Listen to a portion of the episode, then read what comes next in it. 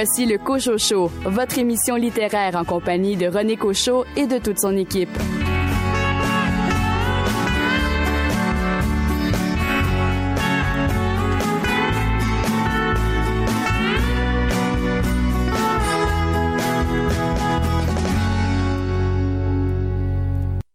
Bienvenue à cette édition spéciale du Cochocho du temps des fêtes. Au cours des deux prochaines heures, vous aurez l'occasion d'entendre les recommandations de cadeaux des chroniqueurs Richard Mignot, Billy Robinson, Louis Gosselin, André-Jacques Caroline Tellier. Billy Robinson va nous faire part de son palmarès 2019 des publications québécoises, des entrevues avec Fanny Demeul à propos de son roman Rouclair naturel, Mélanie Leclerc pour sa BD Contact, et euh, Mireille Gagné à propos de son recueil de nouvelles Le syndrome de Takotsubo. Et évidemment, mon choix personnel de livres à offrir en cadeau pour Noël. Bonne émission!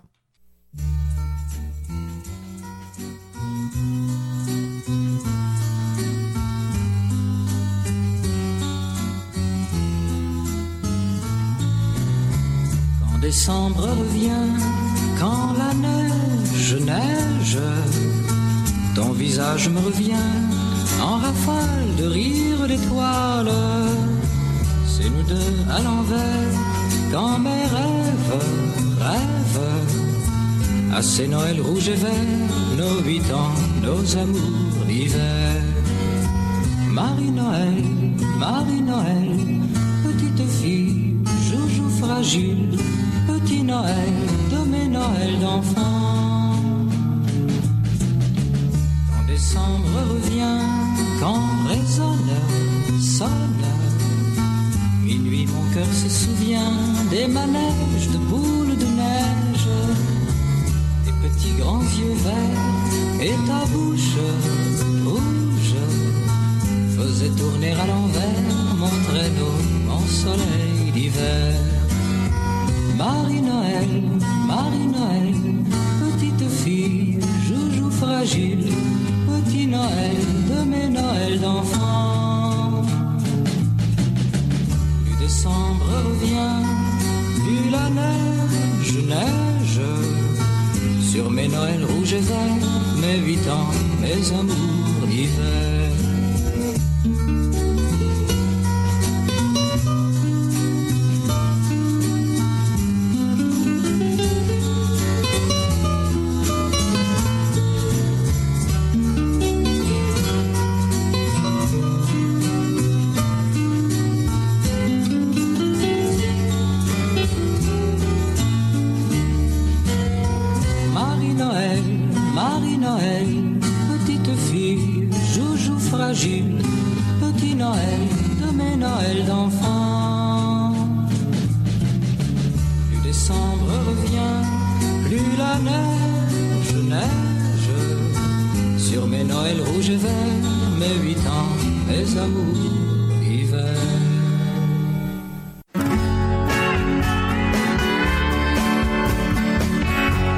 Ne paie pas, mais il plaît à Richard Mignot.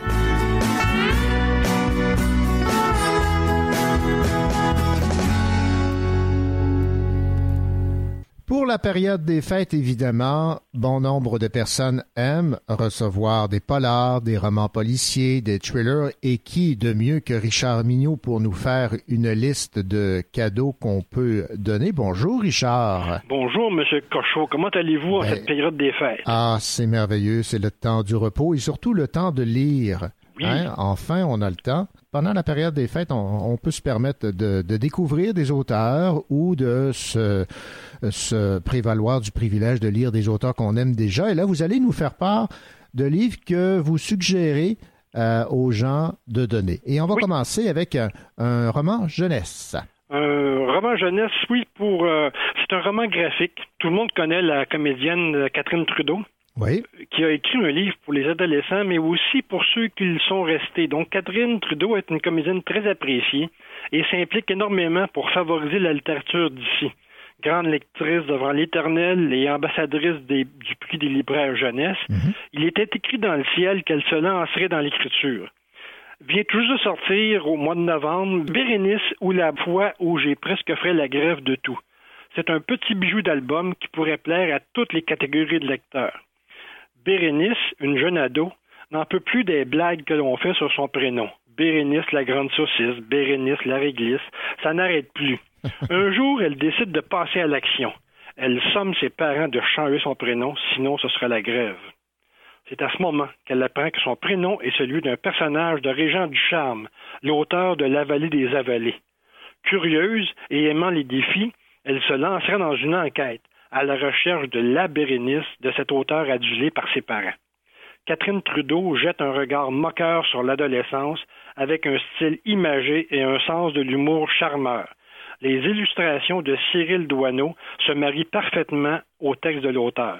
Je vous le conseille pour votre ado et pour vous-même à mettre entre toutes les mains. Maintenant, une bande dessinée comme cadeau, ça aussi c'est agréable à recevoir. Pour un amateur de polar, je vous conseille Dans la tête de Sherlock Holmes, l'affaire du ticket scandaleux. C'est, euh, ça a été euh, écrit par Cyril Liéron et illustré par Benoît Dair. C'est quelque chose d'extraordinaire. On sait très bien que Sherlock Holmes a été traité de toutes les façons. Mais là, on a une bande dessinée extraordinaire, ingénieuse et tellement belle. Amateur de polar et lecteur passionné par ce personnage haut en couleur qu'est Sherlock Holmes, cet album répondra à vos questions sur comment son cerveau de personne mythique pouvait fonctionner. Déjà, la page couverture est impressionnante avec cette découpe de la tête du grand enquêteur qui s'ouvre sur les édifices de Londres. La nuit, éclairée par la lune et la fumée de la pipe du comparse du docteur Watson. Mhm. Élémentaire, il faut ouvrir l'album pour commencer l'histoire, qui, même si elle est très bonne, est un peu secondaire devant l'ingéniosité des illustrations. Tout au long du récit, les BDistes ont illustré magnifiquement ce qui se passe dans le cerveau de Sherlock, ce qu'il voit, ce qu'il pense et les liens entre tous les indices. Même les déplacements de Sherlock et du Dr. Watson sont illustrés avec créativité. C'est un pur délice pour l'œil, c'est une œuvre d'art en ce qui me concerne. Et une façon très originale et pleine de surprises de retrouver notre héros. Une bonne histoire qui se continuera dans un deuxième tome, donc votre cadeau de Noël pourrait être euh, duré deux ans à laisser sur la table de café pour le plaisir de le revoir et de le relire et surtout d'admirer les, illustrations de, cet album. C'est extraordinaire. Dans la tête de Sherlock Holmes. Maintenant, deux romans québécois qui euh, sont passés peut-être un peu sous le radar. Oui, Dis-moi qui doit mourir de Marc-André Chabot chez Libre Expression. Réalisateur à la télévision, Marc-André Chabot nous offre un premier roman très impressionnant qui vous en met plein la figure, un questionnement moral. Que feriez-vous si on vous faisait le cadeau suivant? Vous n'avez qu'à donner une liste de noms et ces personnes seront tuées. Oh. C'est ce qui arrive au héros de cette histoire vraiment originale. Antoine se voit confronté entre sa colère contre certains escrocs, profiteurs, contre certaines injustices et sa morale judéo-chrétienne qui le freine dans ses tendances vengeresses. Mais celui qui l'a sauvé d'une mort certaine, ce caïd de la mafia, ne supporte pas d'avoir une dette. Donc, il doit donner cinq personnes à exécuter, ou sinon, un roman où il n'est pas très agréable de se mettre dans la peau du personnage, mais où on ne s'ennuie pas une seconde. Une intrigue bien ficelée, un suspense haletant, des personnages attachants et de l'humour parfois noir. C'est un auteur à découvrir, c'est un premier roman, mais très bien réussi, très bon suspense, un polar extraordinaire. Et votre autre polar? L'autre polar, c'est Don Giuliano de Jacques Langto. Jacques Langto nous présente un visage nouveau et singulier de l'après-révolution cubaine, un regard de l'intérieur d'un homme qui a vécu cette période au centre d'humains qui ont longtemps été les icônes d'une jeunesse révolutionnaire pleine d'espoir. Installé dans un petit village cubain où il s'occupe d'une population pauvre, démunie et sans ressources, Don Giuliano est un prêtre québécois, de son vrai nom Julien Casavant. Il exerce son ministère sans se cacher, parce qu'il a été aussi un participant impliqué dans les combats. Pendant ce temps, aux États-Unis et au Canada, les hauts dirigeants de la mafia fulminent en voyant leur île du plaisir aux mains des révolutionnaires cubains. Leurs hôtels, leurs casinos, leurs bordels, tout cela leur a été enlevé. Les familles se consultent, n'hésitent pas longtemps. Croyant vraiment que cette révolution est un feu de paille et qu'elle ne tient qu'à la personnalité de Castro, on décide d'envoyer Lino Mandolini, un haut gradé de la mafia marseillaise, avec la mission d'assassiner Castro. Malgré ce qui oppose les deux êtres, le prêtre québécois et le tueur à gages vivront ensemble des événements qui atténueront peut-être leurs différences. Et par l'entremise de ces deux personnages, le lecteur rencontre Fidel Castro, le Che Guevara dans leur quotidien de dirigeant d'un pays. D'un pays où le peuple souffre de la faim, mais qui semble reprendre espoir dans l'avenir. C'est un roman prenant, un roman instructif et vraiment très bien écrit par Jacques Langto, à lire et à découvrir. Et on va terminer euh, cette euh, liste de cadeaux à offrir avec un recueil de nouvelles. La mort est ma maison de Florence Menet. Le recueil de nouvelles, c'est un genre délaissé, mais tellement moderne en ce qui me concerne. De plus en plus au Québec, les maisons d'édition mettent en œuvre des collectifs d'auteurs et d'autrices autour d'une thématique. Mais ici, Florence Menet nous offre un recueil de nouvelles qui devrait charmer tout bon lecteur, qu'il soit amateur de polar ou non. La mort est ma maison, c'est onze nouvelles, onze histoires racontées par une auteure qui maîtrise parfaitement le genre. Dès les premières phrases, vous êtes happé par l'histoire et jusqu'à la finale, généralement surprenante, vous vous laissez conduire par des personnages et des récits tragiques, parfois amusants, certainement noirs, mais tout aussi passionnants. Amour, passion, violence, vengeance, chacune des nouvelles vous plonge au cœur des gens qui l'habitent. Dépêchez-vous de rencontrer ces trois vieillards de la nouvelle qui donne son titre au recueil. Vous allez être surpris. Ou laissez-vous surprendre par une marche sur la plage qui se termine très mal, cette plage où le mot vengeance prend tout son sens, ou encore jetez un œil sur ce monde où les femmes ont pris le pouvoir sur l'homme. La nouvelle vous procure un plaisir de lire sur une courte période et pour parodier une certaine maxime, la valeur n'attend pas le nombre des pages. Bonne lecture et joyeuse fête. Ben, merci beaucoup, Richard Mignot, pour euh, ces recommandations donc de livres à offrir pour les fêtes. On peut peut-être euh, très rapidement rappeler les, les titres? Avec plaisir. On commence avec Bérénice ou la foi où j'ai presque fait la grève de tout de Catherine Trudeau, illustration de Cyril Douaneau dans la tête de Sherlock Holmes l'affaire du ticket scandaleux.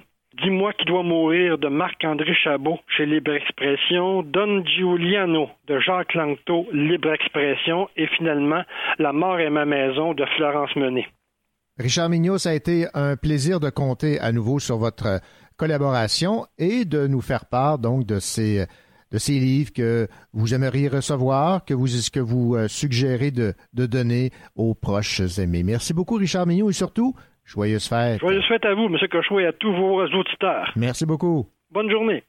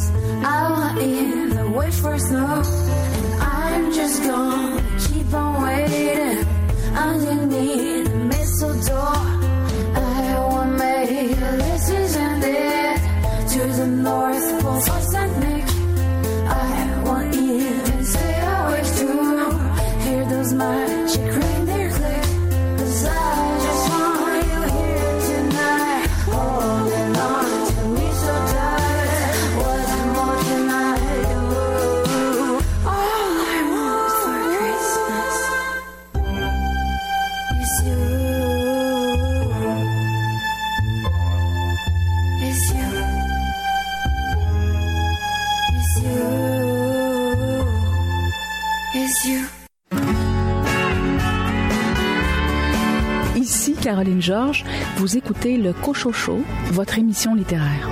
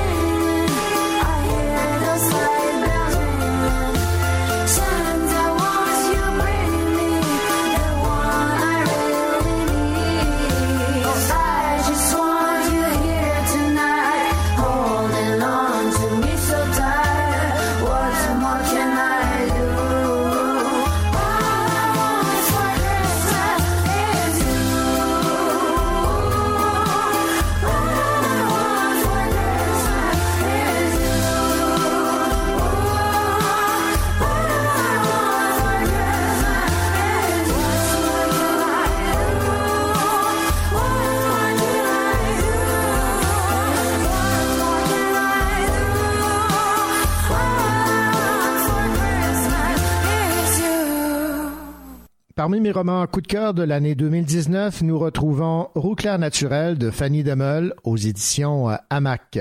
Voici ce que dit Julie Saint-Pierre de la librairie du Portage à Rivière-du-Loup à propos de ce roman Roux clair naturel. Roux clair naturel est un récit tout simplement percutant. Le roux, dans toute sa splendeur, est mis à l'honneur dans cette histoire où l'apparence physique s'avère la thématique principale. Au fur et à mesure que nous tournons les pages, nous assistons à la déchéance d'une jeune femme qui se terre dans un mensonge à l'entretien complexe. Les mots de Fanny Demeul mettent en scène l'importance du regard que les autres nous portent, mais aussi l'image que nous projette le miroir. Entre autres mots, la difficulté à assumer notre identité. La fin nous laisse sous le choc, un peu comme la lecture entière de cette œuvre. Voici l'entrevue que m'a accordée Fanny Demeul à propos de ce très beau roman, Roux clair naturel. Fanny Demeul, est-ce que la couleur roux vous euh, obsède depuis euh, la nuit des temps? Euh, oui, c'est le cas de le dire. Je pense que dans toutes mes vies antérieures, j'ai sûrement été rousse parce que le plus tôt que j'ai pu me teindre les cheveux en roux, je l'ai fait. Écoutez, je pense que j'ai les cheveux roux depuis, depuis que j'ai 15 ans. Fait que depuis le secondaire, j'ai pas quitté cette couleur de cheveux-là suis euh, littéralement obsédée, c'est vraiment le, mot est juste. Euh, je faisais des collages de photos de rousses et de roux que je trouvais quand j'étais jeune. Donc c'était vraiment là, euh, je sais pas, je pense qu'il y a quelque chose vraiment purement esthétique dans la couleur, dans comment il y a une espèce de luminosité dans la, la chevelure rousse. Vraiment, j'ai toujours été fascinée par le, le, teint, la couleur, bref pour moi, c'est vraiment juste comme des œuvres d'art, les personnes rousses. Fait quand j'ai pu moi-même euh, embarquer dans, euh, dans cette esthétique-là, je l'ai fait. Puis j'ai euh, vraiment, je me suis, je me suis trouvée un peu comme la narratrice le vit dans Rouclair naturel. J'avais l'impression que finalement, je me trouvais, je me trouvais belle, je m'acceptais plus. Fait que ça a été vraiment comme un changement d'apparence qui m'a été comme vraiment bénéfique sur le plan comme identitaire et psychologique. Malheureusement, j'ai pas eu la chance de naître avec le gène qui donne la rousseur, donc c'est pour ça que j'ai dû euh, faire l'intervention de coloration pour pouvoir faire correspondre mon apparence extérieure avec celle que j'avais envie d'apparaître euh, à l'intérieur.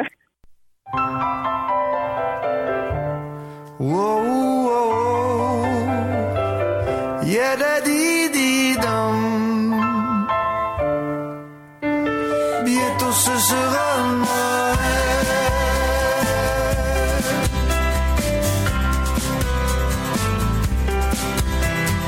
La neige tombe sur le village et laisse un tapis blanc sur son passage. Un signe du ciel, bientôt ce sera Noël. Les maisons scintillent dans la nuit et de petites lumières qui brillent comme des chandelles. Bientôt ce sera Noël. Il y a un beau grand feu qui chauffe dans la cheminée et des bas de laine pendus au manteau du foyer. Le rêve de tous les enfants de 4 4 jusqu'à 99 belles mélodies, comme une chorale en harmonie. Chants immortels, bientôt ce sera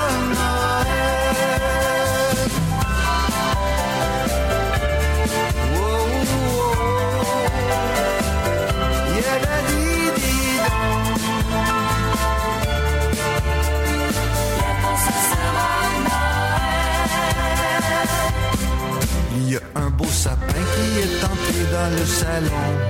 Il porte une étoile qui touche presque au plafond.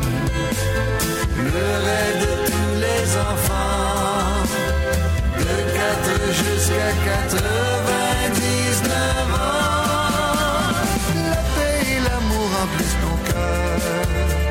Le temps des fêtes, ça fait le bonheur. C'est officiel bientôt ce sera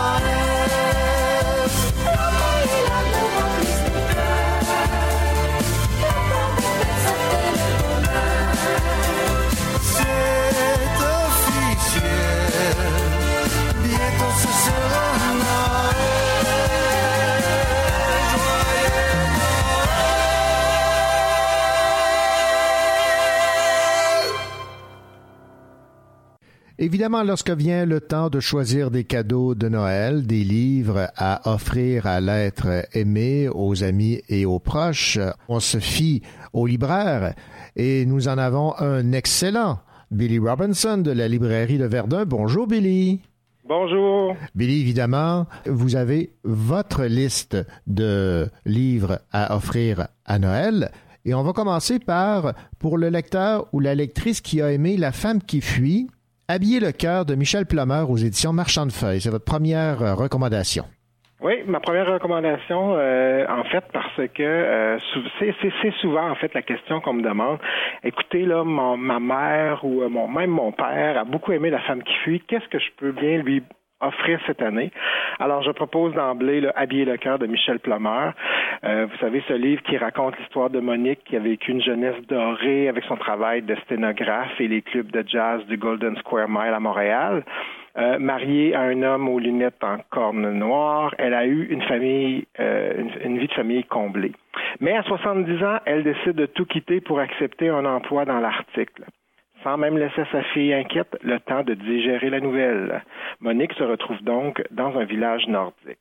Alors, si vous avez aimé La femme qui fuit d'Anaïs Barbeau-Lavalette, vous allez adorer l'histoire de Monique qui est racontée avec ce lyrisme et la grande tendresse qu'évoque l'écriture de Michel Plummer. Encore une fois, un grand roman pour Michel Plummer. Et euh, c'est ma suggestion euh, pour le lecteur ou la lectrice qui a aimé La femme qui fuit. Maintenant, pour celui euh, ou celle qui euh, s'intéresse à l'histoire des Autochtones, Cocum de Michel Jean aux éditions Libre Expression. Oui, un roman vraiment qui m'a qui, est arrivé un peu par surprise et qui euh, en, fait euh, m'a complètement euh, charmé. Alors ce roman retrace le parcours d'Almanda Siméon, une orpheline qui va partager sa vie avec les Inuits de Pekukami. amoureuse d'un jeune Inou, elle réussira à se faire accepter par le groupe et elle apprendra l'existence nomade et la langue et brisera des barrières imposées aux femmes autochtones. Almanda et sa famille seront confrontés à la perte de leur terre et subiront l'enterrement des réserves et la violence des euh, pensionnats.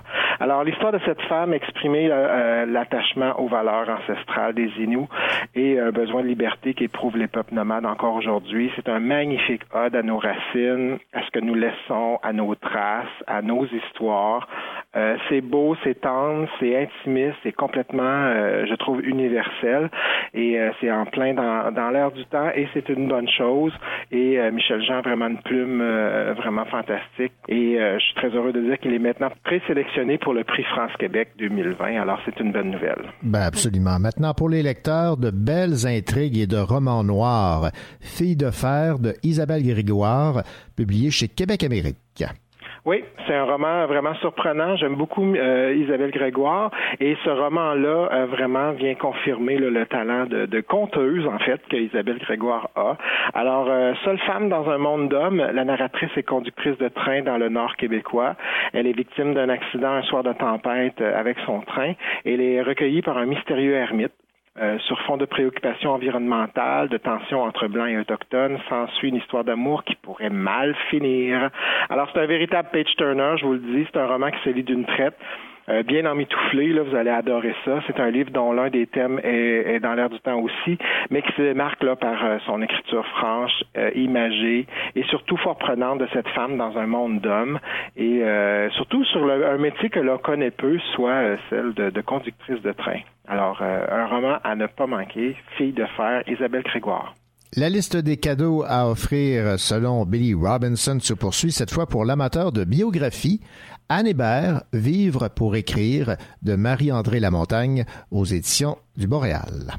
Ben, je crois qu'on connaît tous un peu Anne Hébert. Si on s'intéresse à la littérature québécoise, alors on, la connaît comme nouvelliste, comme romancière, euh, entre autres euh, pour Kamouraska et Les Fous de Bassin, mais aussi comme poète. Et euh, Marie-André Lamontagne arrive, arrive ici avec ce qui s'assure selon moi être euh, comme l'ultime biographie d'Anne Hébert. Euh, c'est une biographie euh, qui deviendra vraiment une, une, référence sur la vie et l'œuvre de l'une de nos plus grandes écrivaines. Et c'est un livre qu'il faut absolument avoir dans sa bibliothèque. Et je, pense que pour dans toute la multitude de biographies qui paraît toujours à cette époque-ci, celle-ci est vraiment une incontournable. Et on va terminer avec le livre qui fait du bien, Billy. Le poisson et l'oiseau de Kim Thuy et Roger, ça c'est publié par La Bagnole. Ouais, un petit, en fait, un grand livre, un beau grand livre illustré, euh, un livre que, qui m'a vraiment, euh, qui m'est tombé là, complètement, euh, dans lequel je suis tombé complètement sous le charme.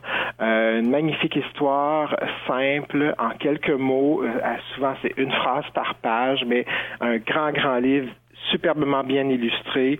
Euh, c'est une histoire toute simple, mais tellement forte. C'est un hommage à la différence, à la beauté dans chaque chose. Euh, la rencontre vraiment avec les deux artistes sublimes, la poésie, euh, par les dessins de Roger et les mots de Kim. Tout ça ensemble fait que c'est vraiment un livre à offrir un peu à n'importe qui, je vous dirais, là, autant les jeunes, les enfants, les j'ai tous les groupes d'âge peuvent s'intéresser à ce beau livre-là qui, se laisse euh, choir comme ça sur la table du salon et que tout le monde va consulter. Alors, euh, c'est un magnifique livre et c'est un livre qui fait vraiment du bien, je vous, je vous, assure. Alors, euh, le livre qui fait du bien pour moi cette année, c'est Le poisson et l'oiseau de Kim Thuy et Roger. Eh bien, merci Billy pour ces idées de cadeaux à offrir à l'être cher. Un peu plus tard à l'émission, Billy, vous allez nous faire part de votre euh, palmarès 2019 des publications québécoises au cours de la dernière année. À tantôt. À plus tard.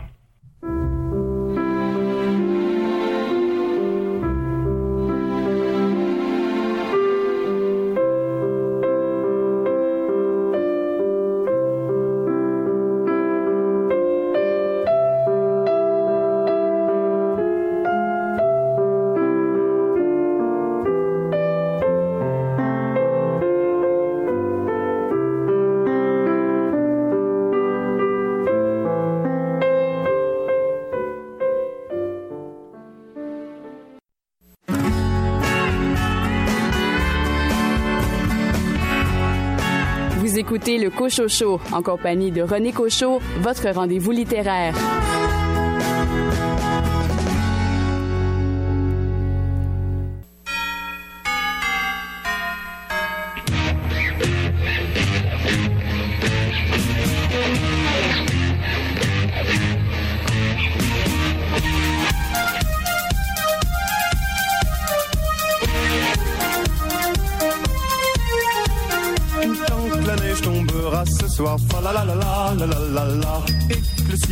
Son voile noir, fa la la la la la la la la. Ils garderont en eux l'espoir, fa la la la la la la la. Leurs sourires deviendront ivoire, fa la la la la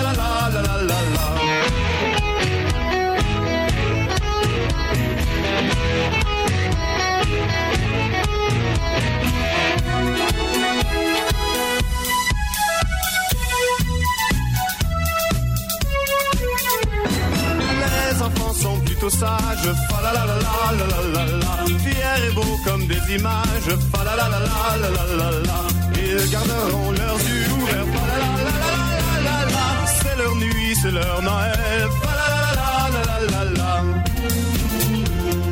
Fa la la la la la la la la la la la la la Ils garderont leurs yeux ouverts, la la la la la la C'est leur nuit, c'est leur Noël,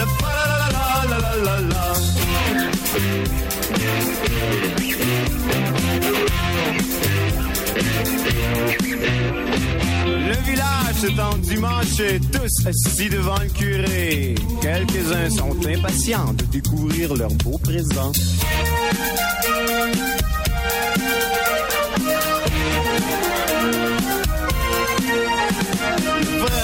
Ne peut s'emballer. Fa la la la la la la la. C'est dans le cœur qu'on doit le trouver. Fa la la la la la la la la.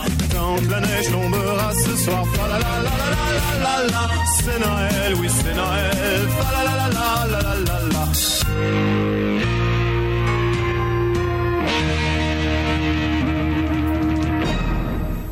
Notre spécial du temps des fêtes se poursuit avec comme Père Noël cette fois Louis Gosselin. Bonjour Louis. Oh oh oh, bonjour. Oh, oh, oh. Alors Louis, on va y aller avec euh, les livres que vous aimeriez donner à vos proches et également par la suite, on va s'intéresser à ce que vous aimeriez, pourquoi pas, recevoir non plus en tant que Père Noël, mais en tant qu'enfant qui reçoit un Oh, cadeau. c'est bien dit ça.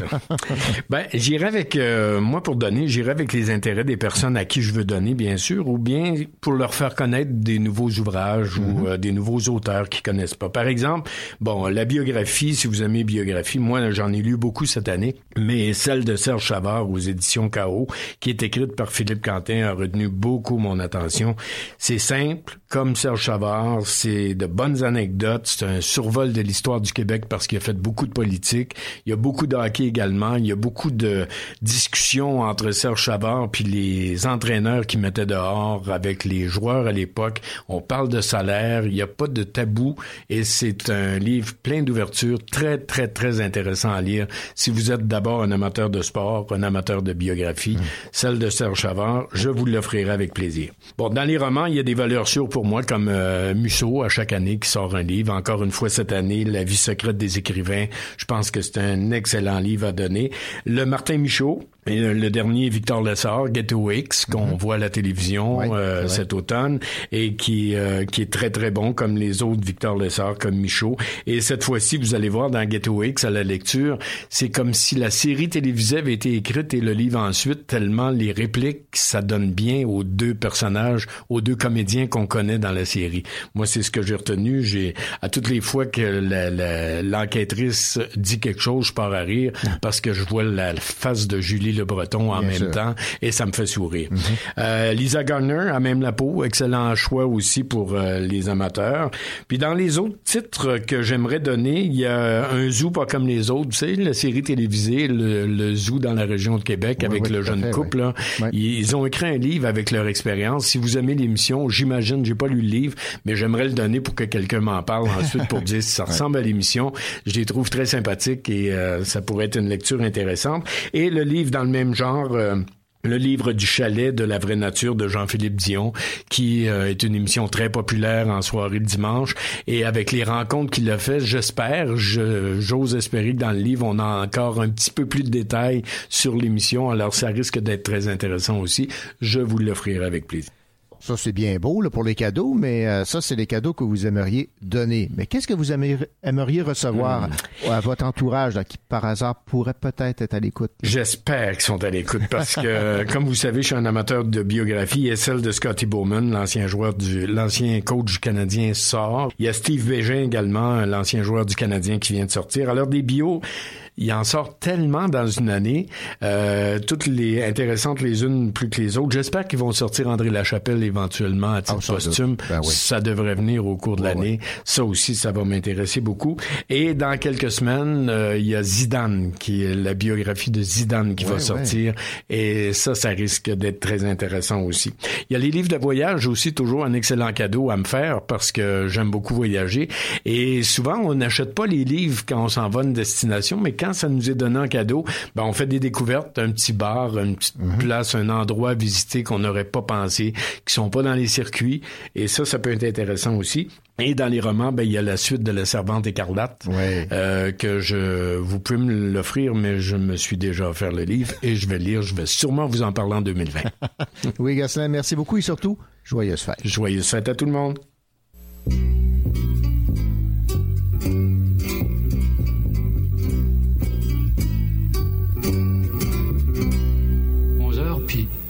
Aujourd'hui, ben, c'est Noël. pour moi, ben, c'est mon 18e. J'ai passé la journée à regarder dehors, puis ça fait trois jours qu'il neige bien raide, puis les chemins sont bloqués bien durs. Comment hier, on a reçu des cartes, puis on passait la soirée à regarder les images qu'il y avait dessus. Moi, je suis pas pire. J'en ai cinq d'accrochés sur mon mur au-dessus de mon bac. J'en ai même une qui est faite à la main. C'est de mon père. C'est un artiste, mon père. Jamais été pour apprendre ça. C'est comme un don. Il est capable de dessiner tout ce qu'il veut, excepté ma mère. Il dit qu'elle est trop belle, puis il a jamais voulu essayer. Hé, Rosaire! Quelle heure qu'il est? Minuit dans vingt? Merci ben. Ça doit être noir de monde sur le perron de l'église. Mon oncle Papouche doit être nerveux là. C'est lui qui chante euh, le minuit chrétien dans notre paroisse. Papouche. Il doit tanguer dur là, lui. La tête me tourne un petit brin, c'est que j'ai quasiment bu le 26 onces à Rosaire en écoutant les cantiques à radio. Ça n'a pas dérougi de la journée.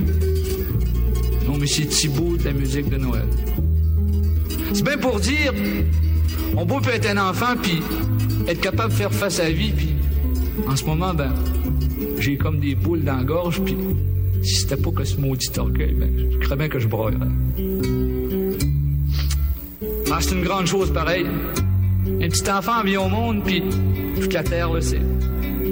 Jésus, même nous autres ici dans le bois, qui te blasphème à la grande journée, tu sais que c'est pas pour mal faire.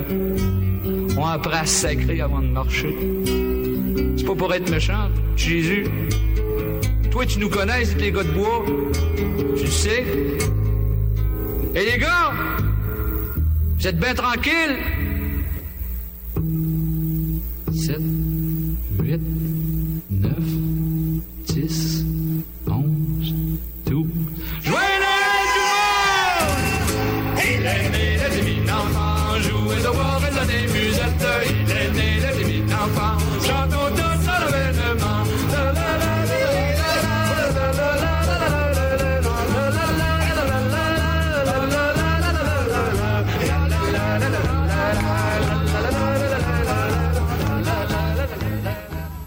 cours de la dernière année, j'ai eu évidemment l'occasion de lire plusieurs bandes dessinées. Certaines m'ont plus marqué que d'autres. Évidemment, Paul à la maison de Michel Rabagliati, mais particulièrement Contact de Mélanie Leclerc. Contact, c'est le portrait sans phare que l'autrice trace de son père, Martin Leclerc, un caméraman passionné de photographie argentique. Compagnon de route de Pierre Perrault à la grande époque de l'Office national du film et premier fils de Félix Leclerc, cet homme de peu de mots a pu, grâce à son travail artistique, s'ouvrir au monde et exposer sa sensibilité. Dans ce premier album de bande dessinée, Mélanie Leclerc nous parle de cette transmission d'une passion, d'une manière de poser le regard, d'une réflexion sur l'image. Voici l'entrevue que Mélanie Leclerc m'a accordée à propos de cette bande dessinée Contact publiée chez Mécanique Générale. Mélanie, votre amour pour euh, l'image, pour la photo, ça remonte au tout début, vous étiez euh, très jeune et vous étiez très, très intrigué par ce que votre père faisait dans sa chambre noire. Ça a commencé comme ça, non? Oui, ben c'était intriguant, les chambres noires, pour ceux qui ont, qui ont pu travailler ou qui ont pu un peu euh, côtoyer le monde des chambres noires. C'était un super univers, là. il y avait des outils, il y avait des, il y avait des acides, il y avait des chimies, il y avait des agrandisseurs, il faisait noir, il faisait euh, lumière inactinique orange. Donc c'était c'était un bel univers, puis en même temps, euh, quand Martin revenait de voyage, c'était des photos de plein de pays qui séchaient un peu partout sur les lits. Fait que c'était très intriguant, mais en même temps fascinant. C'était une porte ouverte là. Mais au départ, votre père n'était pas très enclin à partager avec sa fille cet art qu'est la photographie. Ça prend un certain temps. Ben oui, ben tu sais, c'est, pas tout le monde qui est pédagogue, hein. C'est lui, c'était un homme de peu de mots. Euh, c'est un homme vraiment de l'image et puis euh, côté euh, transmission, fallait faire des efforts, fallait démontrer un peu de, de fallait être assidu dans notre curiosité puis poser des questions. De lui-même, c'est pas lui qui va dire tiens, je vais te montrer. Ta, ta, ta. C'est, c'est, il fallait il fallait le convaincre, il fallait le travailler. Est-ce que, est-ce que vous avez réussi à faire à force de, de, vous approcher donc de lui, de s'intéresser à, à son art et euh, ce que vous avez appris euh, finalement, c'est, plein de choses que vous ne soupçonniez même pas, ne serait-ce que pour la question de, cadrage et du, sujet qui, vient à vous et non l'inverse. Oui, ben oui, parce que dans le fond, la photo, c'est, pas juste technique. Donc, euh, en fait, la technique est quand même assez facile à, maîtriser avec la pratique. C'est toute la sensibilité. Dans le fond, c'est la construction du regard qui est plus le qui qui le challenge, puis qui était aussi le fun. C'est là que la poésie se passe. C'est dans quel moment saisir, comment le prendre, comment le raconter. Parce que dans la construction de l'image, de la photo, c'est aussi c'est la construction de l'image point, c'est qu'elle soit photographique, cinématographique, visuelle. Donc, il y a toute une poésie à faire là-dedans, à travailler. La matière du réel euh, est très riche et puis il y a vraiment, vraiment plusieurs possibilités. Euh, de, de, communiquer ce réel-là. Et puis oui, en effet, le cadrage, les, les densités, les, les tons, euh, c'était c'était beaucoup plus vaste que, que des notions techniques. Alors, votre père, évidemment, a été caméraman pour l'Office national du film, ce qui l'a amené un peu partout dans le monde et il s'adonnait également à la photographie. Ce que vous souhaitiez dans Contact, c'était de, rendre compte de ce que c'était que le travail à cette époque-là de caméraman et euh, de, photographe, l'importance que ça pouvait revêtir, entre autres, euh, par l'impact qu'avaient les films produits par l'Office national du film. Avec la BD, je voulais parler, oui, de, de, l'ONF, de, de ce monde-là, qui c'était quand même, euh, j'en ai peut-être pas pas assez parlé parce que je voulais que ça soit euh, conforme, dans le fond, à la vision d'enfant que j'ai pu avoir de, de, de, de ce métier-là. Euh, même si j'ai grandi, puis j'ai finalement étudié en cinéma pour découvrir que c'était entre le souvenir puis la réalité, il y avait quand même un, gap, là, il y avait une bonne marge. Mais euh, je tenais quand même à faire un détour par les vieux couloirs de l'ONF pour montrer l'énergie créatrice qu'il pouvait y avoir. C'est pas un monde parfait, je pense là, il euh, y a rien de parfait, mais euh, il y avait quelque chose de très spécial, d'unique dans cette espèce d'école de métier là qui était là, qui existait. Puis je sais pas, euh, ça, ça se remplace aujourd'hui peut-être par des écoles de cinéma plus spécialisées, mais d'apprendre sur le terrain comme ça il faisait à l'époque, c'était ils ont été chanceux. ils ont été chanceux d'apprendre puis de vivre dans cet univers-là, je pense. Contact, donc, c'est une réflexion sur euh, l'image et c'est un, hommage à ces artisans qui étaient euh, votre père, artisan photographe et caméraman. Oui, oui, c'est un hommage, euh, c'est un hommage à tous ces artisans-là qui qui travaillent dans l'ombre, mais qui en fait euh, des fois ont peu de mots, mais trouvent dans la photo ou dans ben, plein d'autres manières, toutes les artistes, quand, quand quelqu'un qui, qui, trouve moyen de communiquer la beauté du monde puis tout ça par leur art, que ce soit un appareil photo, que ce soit un pinceau, que donc euh, de, de, prendre parole, mais avec un outil euh, particulier. Alors pour lui, c'était l'appareil photo. Et puis voilà, c'est de ça que je voulais parler. Ici Mireille Gagné, poète et auteur. Vous écoutez Le Cochocho.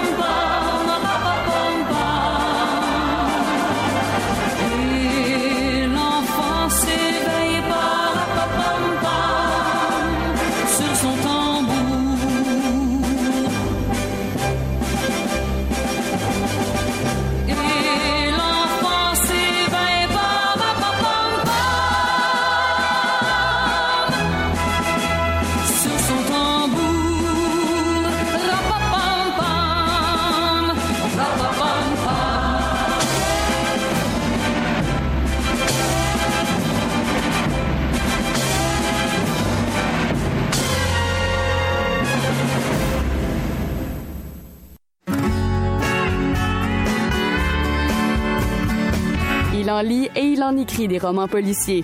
André Jacques.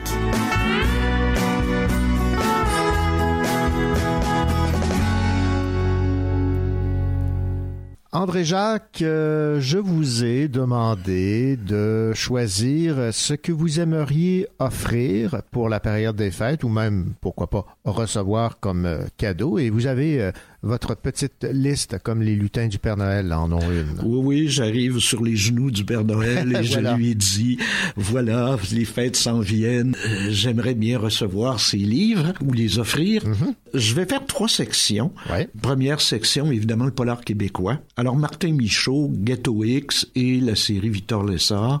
C'est vraiment une série intéressante à suivre et Ghetto X en particulier est tout à fait réussi. De Jean-Jacques Pelletier, Jean-Jacques Pelletier a été connu pour les gestionnaires de l'apocalypse et tout ça. Et là, il a parti une nouvelle série avec l'inspecteur Dufaux, dont le dernier titre qui vient de paraître cet automne s'intitule On tue. Alors, ça s'annonce. C'est publié chez Alire. Je mentionne aussi André A. Michaud. André E, trait d'union A, Michaud. C'est une femme qui est de la région ici, d'ailleurs, qui vient de Saint-Sébastien, qui a écrit, euh, il y a quelques années, le roman Bondré, qui a été vraiment un des romans les plus euh, qui a eu le plus de prix, qui a raflé tous les prix de, de polar ici au Québec, qui avait raflé en France et tout ça. Et elle vient de faire paraître chez Québec Amérique un nouveau roman qui s'appelle Tempête. Dernière, euh, une jeune auteure, ben jeune, euh, pour moi, Une beaucoup- nouvelle, beaucoup- une nouvelle auteure, Isabelle Lafortune, qui a écrit un roman publié en 2019, Terminal Grand Nord, qui se passe dans le bout de Shefferville, qui est un très très beau roman avec lequel elle a gagné euh, le prix du premier polar au festival de Saint-Pacôme. Alors elle a eu le Saint-Pacôme du premier polar, c'est quand même euh, une belle reconnaissance aux éditions XYZ. Dans les auteurs internationaux, je vais vous parler des Britanniques. J'aime beaucoup les Britanniques. Bon, mon préféré, c'est euh, Roger Ellery, R.J. Ellery. Celui que j'ai le plus aimé, c'est Seul le silence, qui, Dieu, oui, qui quel est beau, une là. merveille, Euh, qui est publié en livre de poche. J'ai lu récemment Les fantômes de Manhattan, Oui, qui vrai. est très beau aussi. Donc, euh, Ellery, on peut prendre ça au complet. Yann Rankin, là, sa série Rebus, euh, Rébus ou Rebus, euh, qui se passe en Écosse, qui fait partie de ce qu'on appelle maintenant euh, le Black Tartan. Black Tartan, le tartan noir, là, qui c'est- c'est c'est le nom qu'on donne à un groupe euh, d'écrivains écossais qui se qui font du, du, du roman noir. Alors il y a Yann, euh, Yann Rankin, sa série Rebus. Il y a aussi une, une auteure qui s'appelle Val McDermid, qui est une femme et qui mérite d'être connue. Moi, j'ai lu récemment Skeleton Road, qui est un, et j'en avais déjà lu quelques-uns de ses romans, vraiment à lire. Donc voilà pour euh, mes auteurs britanniques. Dernier petit conseil, peut-être, c'est concernant les classiques du polar. Euh, J'ai découvert au cours de l'année une série, je n'ai pas noté le nom de l'éditeur, mais tout le monde va reconnaître les livres. Ce sont de beaux livres cartonnés, euh, rigides, avec tranches, euh, tranches dorées, un peu comme les livres anciens, et dans lesquels on rassemble l'œuvre de certains de grands auteurs, de grands classiques. Il y a des, euh, il y a des Victor Hugo, il y a tout ça, mais on a entrepris aussi de publier les grands classiques anciens du polar. On avait publié toute la série Sherlock Holmes en un seul volume. On a publié aussi récemment, au cours de l'année, tous les romans policiers de Gaston Leroux, avec son personnage Rouletabille, euh, euh, Le mystère de la chambre jaune, Le fantôme de l'opéra, tous ces grands classiques-là. Et là, on vient de publier les romans de Maurice Leblanc, toute la série Arsène Lupin. Alors, ce sont des, des- de magnifiques euh, cadeaux parce que de très beaux livres illustrés avec les gravures d'époque et à un prix quand même relativement bas, ça se vend à peu près 39,95. Ah. Oh oui, c'est- surprenant. Alors, si vous avez quelqu'un dans la famille qui aime les polars, eh bien ça, ça fait aussi un très, très beau cadeau. André Jacques, ça a été un plaisir de à nouveau profiter de votre grande connaissance des, des romans policiers. Je vous souhaite euh, évidemment de joyeuses fêtes et surtout une bonne année 2020 Et nous, nous convions évidemment les, les auditeurs et les auditrices du Cochocho à, à vous écouter parce que vous êtes toujours de bons conseils. Merci René. Je te souhaite aussi une bonne année, une très belle année et un joyeux Noël. Puis j'espère que tu auras des beaux cadeaux de Noël et ben, quelques aussi. bons polars. voilà. Merci beaucoup. Au revoir. Merci. How, how, how, bring a bottle of rum.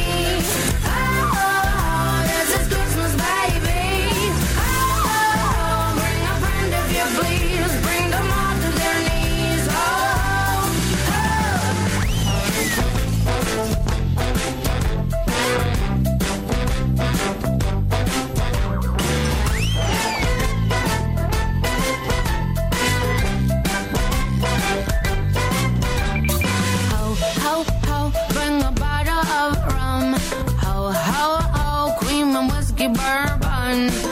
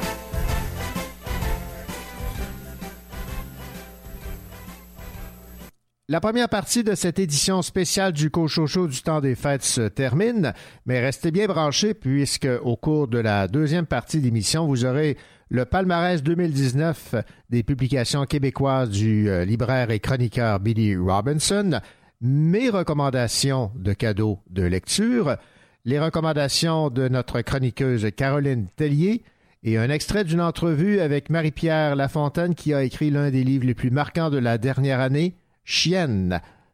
À plus tard.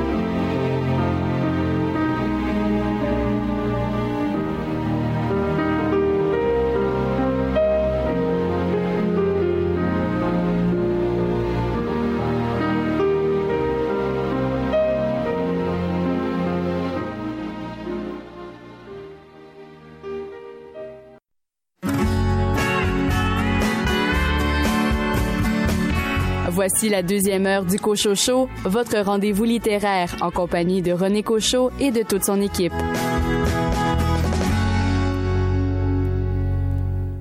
Bienvenue à cette deuxième partie d'émission de votre Cochocho édition spéciale du temps des fêtes, recommandations de lecture et de cadeaux. Vous aurez l'occasion d'entendre au cours des 60 prochaines minutes les recommandations de cadeaux de notre chroniqueuse Caroline Tellier, le palmarès 2019 des publications québécoises du libraire et chroniqueur Billy Robinson et des entretiens avec euh, Marie-Pierre Lafontaine qui signe un roman Coup de poing chienne et un entretien avec euh, Mireille Gagné qui signe un recueil de nouvelles fort intéressant aux éditions Sémaphore, le syndrome de Takotsubo. Et nous terminerons cette édition spéciale avec mon palmarès des euh, livres à offrir en cadeau pour Noël. Bonne deuxième heure.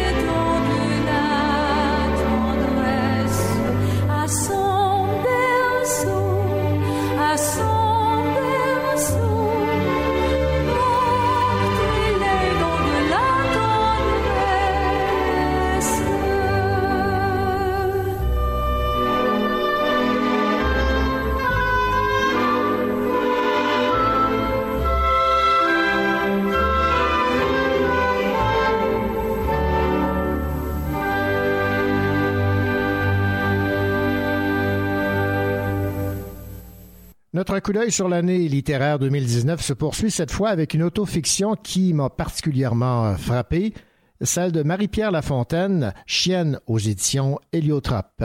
Cette autofiction raconte une famille dans laquelle un père sadique et tout-puissant fait régner la terreur. Le projet est simple, décrire avec précision l'effroyable barbarie d'un homme qui roue sa fille de coups, qui la tient en laisse, qui la force à marcher à quatre pattes, à manger sous la table, sans que la mère s'interpose jamais. Personne ne s'étonnera si l'enfant devenu grande finit par mordre. Voici ce qu'a dit Marie-Hélène Vaugeois de la librairie Vaugeois à propos de cette autofiction chienne, une critique que je partage parfaitement. Un récit dur, brutal sur une enfance remplie d'horreur. Marie-Pierre Lafontaine a réussi à mettre des mots sur l'indescriptible. Elle fait surtout parler les silences, tout ce qui ne se dit pas mais se devine. Un texte à lire, car il ne faut pas fermer les yeux sur ces vies saccagées à grands coups de gestes et de paroles blessantes. Voici une entrevue que m'a accordée Marie-Pierre Lafontaine à propos de son autofiction Chienne. Marie-Pierre Lafontaine, lorsque je me suis euh, lancé dans la lecture de Chienne, j'ai été incapable de l'arrêter. J'ai lu ça d'une traite, même si c'est un, propos difficile à lire. Vous parlez d'une autofiction, mais ce que je comprends, c'est que c'est une autofiction, mais qui n'est pas entièrement basé sur ce que vous avez vécu. Est-ce que c'était pour vous donner une certaine liberté euh, dans votre écriture? Oui, exactement. Euh, je suis en quête de liberté. Je pense que la littérature, c'est vraiment un bel endroit pour en prendre euh, le plus possible. Donc, le terme autofiction, ça me semblait être le plus juste aussi par rapport au projet parce qu'il ne s'agit pas d'une autobiographie, il ne s'agit pas non plus d'un témoignage. Donc, la fiction est quand même fait partie euh, du projet et c'est une autofiction parce qu'il y a aussi une grande part d'intimité dans le livre, évidemment. L'autofiction a beaucoup la cote par les temps qui courent. Ce n'est pas parce que c'est populaire. C'était une façon pour vous ou la meilleure façon de vous exprimer en lien avec ce que vous vouliez dire? Oui, c'est pas du, c'était pas du tout parce que c'est un terme qui est populaire. Je pense que c'est le terme le plus juste par rapport au projet.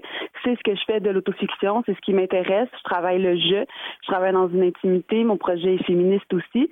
Puis je souhaite euh, un peu être dans le même mouvement aussi que des courants, le courant de l'autofiction. Il y a beaucoup de femmes avant moi qui ont travaillé sur la violence euh, contre les femmes dans une perspective intime. Donc c'est dans ce courant-là aussi que je souhaite m'inscrire. Le mot autofiction dans ce sens-là est vraiment très important pour moi.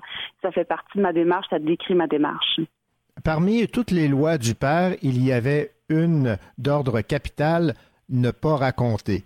Ça, c'est la, prémisse qui euh, lance le livre Chienne. En fait, pour vous, là, c'est une façon de, un pied de nez à, ce père qui euh, demandait à ce que ce soit le silence entier, raconter c'est un pied né euh, à tous ces pères, en fait, qui interdisent euh, à leurs enfants de parler de ce qui se passe dans la maison, tous ces pères qui pensent qu'ils ont un droit absolu sur le corps de leurs enfants. Mais ça, ça parle aussi de, du tabou entourant l'inceste. Le livre parle d'inceste, euh, bien évidemment, bien évidemment, pardon. Donc, c'est aussi un pied de nez euh, à ce tabou-là social qui nous interdit d'en parler. Puis, euh, la violence contre les femmes aussi, c'est oh, beaucoup minimisé euh, quand on a été victime, peu importe du type de violence qu'on a vécu quand on est une femme.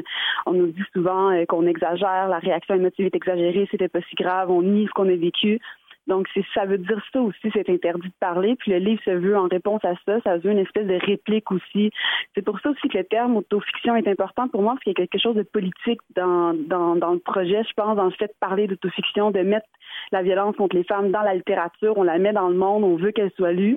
Donc, c'est pour ça aussi le, terme autofiction. Je m'excuse de revenir au terme, mais je, pense que c'est important aussi dans ce sens-là, puis ça veut un pied de nez aussi le social, je pense. Ben, ça s'inscrit aussi dans le mouvement MeToo, là. Euh, oui, oui, bien évidemment, oui. La peur nous a été inculquée avant même le mot pour la nommer. Je me souviens d'une sensation diffuse, un picotement sous la peau. La peur mobilise le sang dans les veines du cœur. L'élément de peur dans ce roman Chienne est omniprésent. C'est une sensation qui n'est pas agréable, évidemment. Non, évidemment. Puis la peur, ça fait partie, je pense, euh, je voulais bien montrer que ça fait partie du quotidien de cette jeune fille-là, de, l'enfant. Euh, J'écris que c'est ça a été implanté dans le corps avant le mot pour la nommer parce que je voulais bien marquer que la violence commence avant même le langage. Donc le langage commence à 2, 3, 4 ans, tout dépendant euh, des enfants. Mais c'est là dès la naissance, la violence dans cet univers-là. Puis ça la peur aussi, je pense, faisait partie aussi du projet, de l'écriture elle-même. Il y a quelque chose aussi dans cette intimité-là qui est présente dans le texte, qui est dans l'écriture elle-même. Il y avait aussi de la peur dans le projet. Puis je voulais pas nier non plus cette peur-là. Qu'est-ce que vous aimeriez que les gens retiennent de la lecture de Chienne de Marie-Pierre Lafontaine? Je pense que j'ai envie euh, que les gens retiennent que c'est possible d'écrire à partir de l'horreur, puis que c'est possible euh, d'y survivre aussi.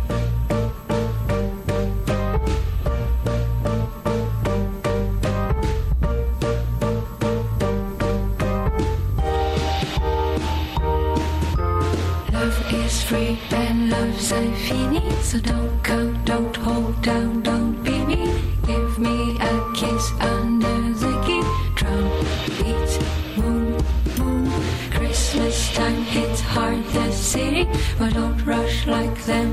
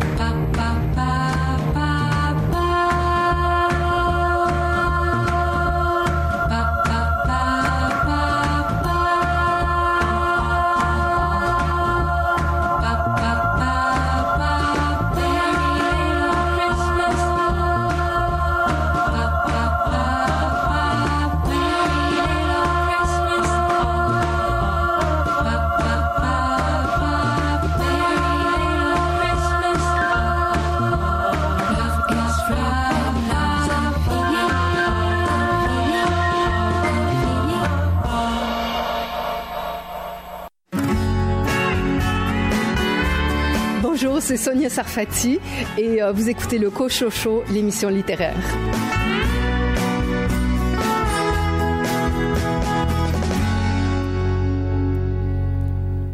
Elle nous fait cadeau de sa présence à cette émission spéciale du temps des fêtes. Caroline, bonjour. Bonjour René. Caroline, euh, oh, j'ai demandé à mes chroniqueurs et chroniqueuses euh, de nous suggérer quelques livres à offrir pour la période des fêtes aux êtres chers et vous vous êtes donc prêté à, l'exercice et on va y aller dans l'ordre décroissant, c'est-à-dire du numéro 5 au numéro 1, si vous ne voyez pas d'inconvénient. Et en position numéro 5, c'est un titre qui euh, m'attire beaucoup, euh, Un peu de silence en cette terre si bruyante. Alors en effet, René, un très beau titre et très actuel, je trouve, en cette période de, fêtes où des fois on a besoin d'un petit peu de recul parce Mhm. qu'on est trop dans la frénésie du moment. Alors, c'est un petit roman, un, un livre en fait complètement à part, dans une classe à part, qui parle ni de philosophie, ni de spiritualité, seulement de silence, de la beauté du silence. C'est écrit par euh, Erling Kagg. Cet homme a beaucoup voyagé. Il a fait de longues expéditions en Arctique, Antarctique, et il a goûté au silence. Il nous en parle. Alors, c'est très, très agréable. Si vous voulez, je peux vous lire un petit passage Ben oui, sur le silence. Le silence autour de vous peut englober beaucoup de choses, mais pour moi, le silence le plus intéressant est celui qui se trouve tout au fond de moi. Un silence que d'une certaine façon, je crée moi-même. C'est pourquoi je ne cherche plus le silence absolu autour de moi. Le silence auquel j'aspire est de l'ordre d'une expérience personnelle.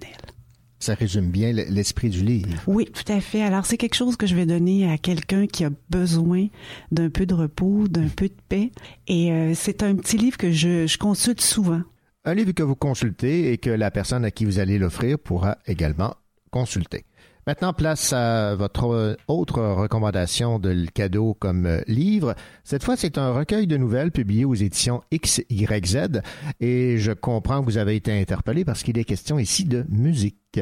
Tout à fait. Alors, le recueil de nouvelles s'appelle Musique des nouvelles sous influence musicale publié par la revue XYZ. Alors, c'est une compilation de nouvelles XYZ organise un concours et il compile euh, les nouvelles sélectionnées et le thème était la musique. Donc ça me colle parfaitement et ça, Mhm. ça ira à mon amoureux qui est musicien lui aussi. D'accord. Et là, j'ai tellement hâte qu'il lise la première nouvelle du livre. Alors, euh, elle porte le titre À deux doigts du vide. C'est écrit par Sylvain David. Il décrit brillamment ce qu'est un power chord. Et si vous voulez, je vais vous lire un peu de ce que c'est un power. Ouais, parce que moi, j'ai aucune idée. Là. Ah, j'espère que ça va vous éclairer. oui, j'espère aussi. En soi, la quinte demeure insuffisante. Elle prend vie par l'amplification, ou plutôt la suramplification. Il ne s'agit pas seulement de donner du volume et de la puissance, mais aussi de surcharger le son, de le réinventer par l'excès. Je suis mieux situé, effectivement. Parfait. Alors, euh, dans ce recueil, j'ai beaucoup aimé la première, mais mon coup de cœur, c'est la nouvelle Offenburg, 39 mesures d'après Schumann. Alors, en fait, c'est Aufenerburg est un leader opus 39 de Schumann. C'est un leader d'une très grande beauté et surtout d'une grande tristesse. C'est comme la nouvelle, car la nouvelle a 39 paragraphes, comme l'opus 39. Alors, c'est à éviter si vous avez le Noël triste, mais très, très agréable à lire. Bon, ce que je propose, c'est d'écouter ce- cet opus 39 de Schumann, interprété par Marie-Nicole Lemieux. Et après, on revient avec nos trois autres recommandations de cadeaux de livres pour les fêtes. Krishna.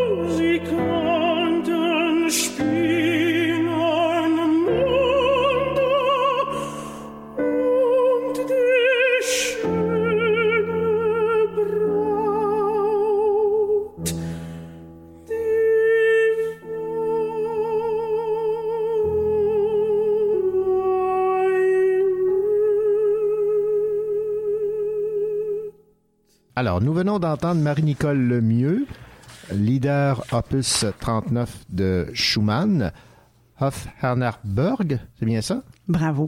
En fait, ça faisait référence à une des nouvelles qu'on retrouve dans le recueil publié chez XYZ, Musique des nouvelles sans influence musicale. Maintenant, parlons de ce livre écrit par Michel Plummer que vous avez placé en troisième position des livres à offrir pour les fêtes. Alors voilà, euh, c'est un livre, c'est un, c'est une intégrale. Ça contient trois volumes, trois tomes. Euh, j'ai lu un des tomes, deux trois ans, René, et j'ai ça a été impossible de trouver les autres. Okay. Je sais pas ce qui s'est passé.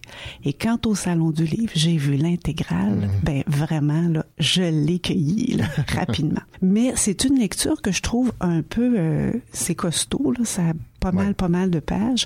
Et comme vous me fournissez beaucoup en lecture ces temps-ci, je me suis dit que j'étais pour repousser ça à plus tard. Et là, c'est quelque chose que je vais donner en fait à ma mère parce que voyez-vous, tout ce que je lui donne est comme un boomerang.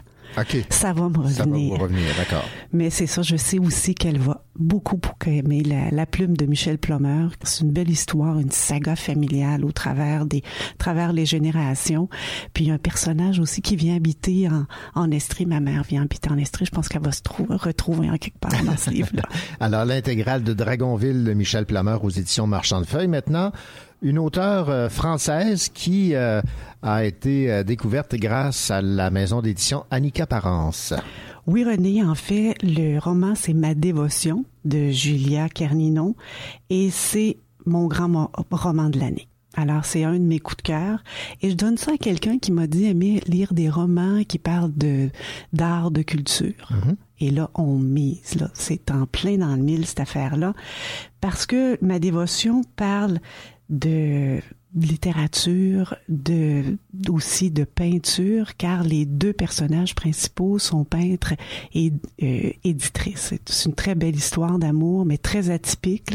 C'est une dame, Hélène, qui rencontre à Londres, elle a près de 80 ans, son amoureux qu'elle n'a pas vu depuis 30 ans, et on apprend tout de leur vie et de leur histoire d'amour très particulière. Julia Carninon, euh, ma dévotion. Et on va terminer avec euh, votre recommandation numéro un. En fait, c'est un deux pour un. Petite femme, montagne et euh, Croc fendu, respectivement publiés aux éditions Marchand de Feuilles et Alto. Oui, alors euh, je vais donner ces deux romans à quelqu'un qui se passionne pour l'art autochtone. Alors c'est une jeune fille qui a lu et adoré les romans Nord Alice de Marc Séguin et Takawan d'Éric Plamondon là, récemment. Alors euh, je crois que ces deux romans vont vraiment lui plaire. Ces deux romans assez féministes, c'est dur, mais euh, avec de très très belles choses. Euh, le premier, Petite femme montagne, c'est comme un journal, une longue histoire d'amour, une lettre écrite à, que Thérèse Marie Maillot écrit à son amoureux. Et Cro-Blanc, c'est un roman mi-réel fantastique. Le récit ponctué de poèmes, d'illustrations, donc je pense que ça va bien, bien plaire.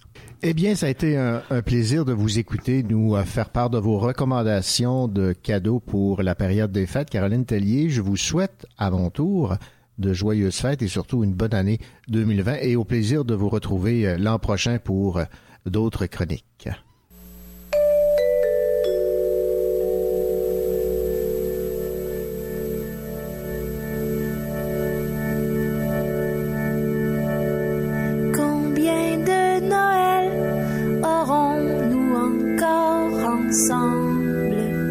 Combien de soleils avant que la terre ne tremble? Combien de mémoires pour les souvenirs d'hier? Combien de tempêtes apaiseront nos hivers?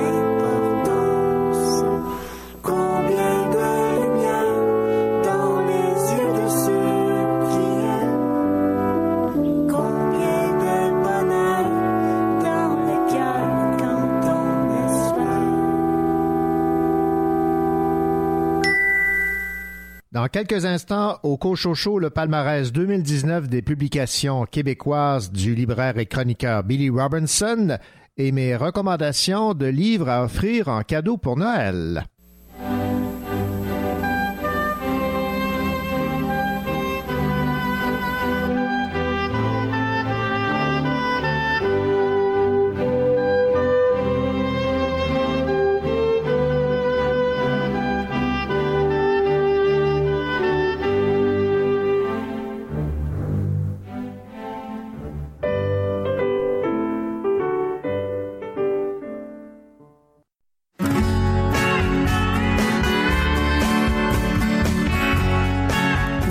Le Cochocho en compagnie de René Cochot, votre rendez-vous littéraire.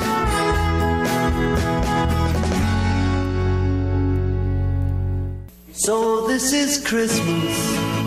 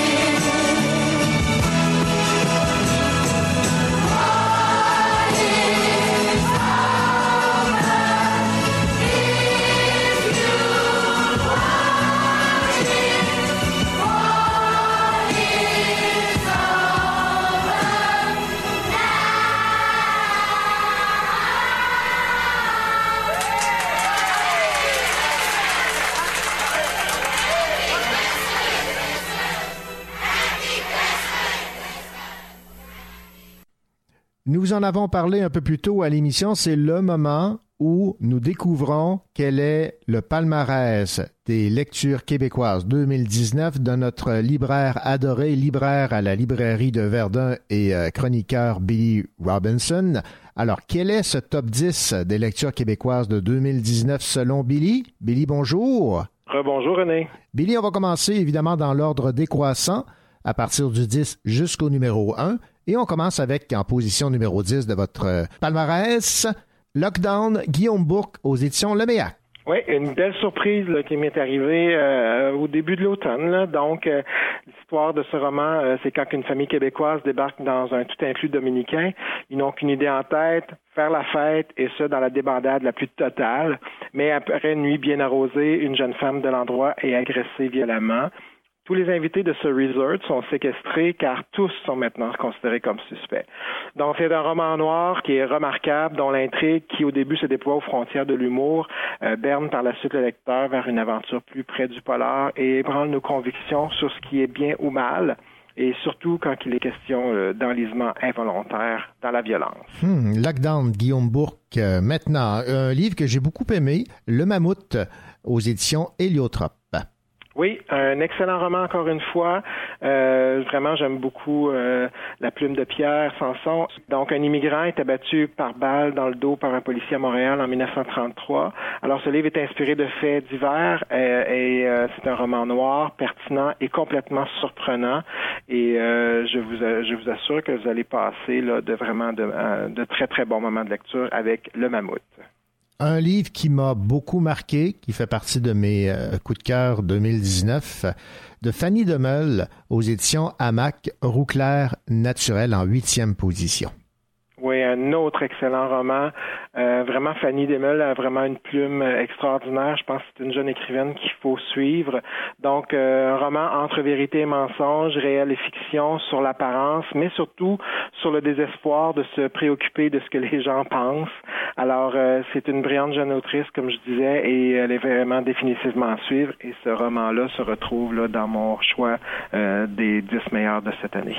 Une autre euh, auteure qui euh, gagne à être connue, c'est Gabrielle, qui publie aux, éditions Cheval Doux La mort de roi.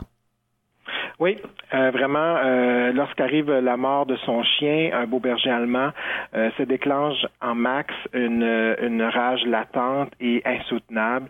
Alors, c'est un premier roman qui est fort, qui se lit d'une traite. C'est vraiment à couper le souffle. Vous allez, euh, la fin est vraiment là. Vous ne pouvez pas vous empêcher de le terminer. Euh, donc, un premier roman fort euh, et elle aussi, je, lui prévois de belles choses dans la prochaine année. La mort de roi. On va remercier les Herbes Rouges de nous faire redécouvrir la plume de José Yvon avec une réédition en fait de Travesti Kamikaze. Oui, j'ai longtemps hésité par puisque c'était une réédition, mais je pense que c'est vraiment tellement un livre qui est incontournable, qui est dans l'air du temps. Donc euh, José Yvon est une des premières autrices anticonformistes et encore pertinente aujourd'hui. Alors je trouvais que c'était important qu'il se retrouve dans ce dans mon palmarès parce que c'est une lecture qui m'a marqué. J'étais impatient de mettre le nez là-dedans, de la découvrir en fait. Alors euh, cette année, on avait enfin droit à cette réédition de ce roman aux frontières de l'autofiction, de la poésie et même et aussi bien sûr de la fiction.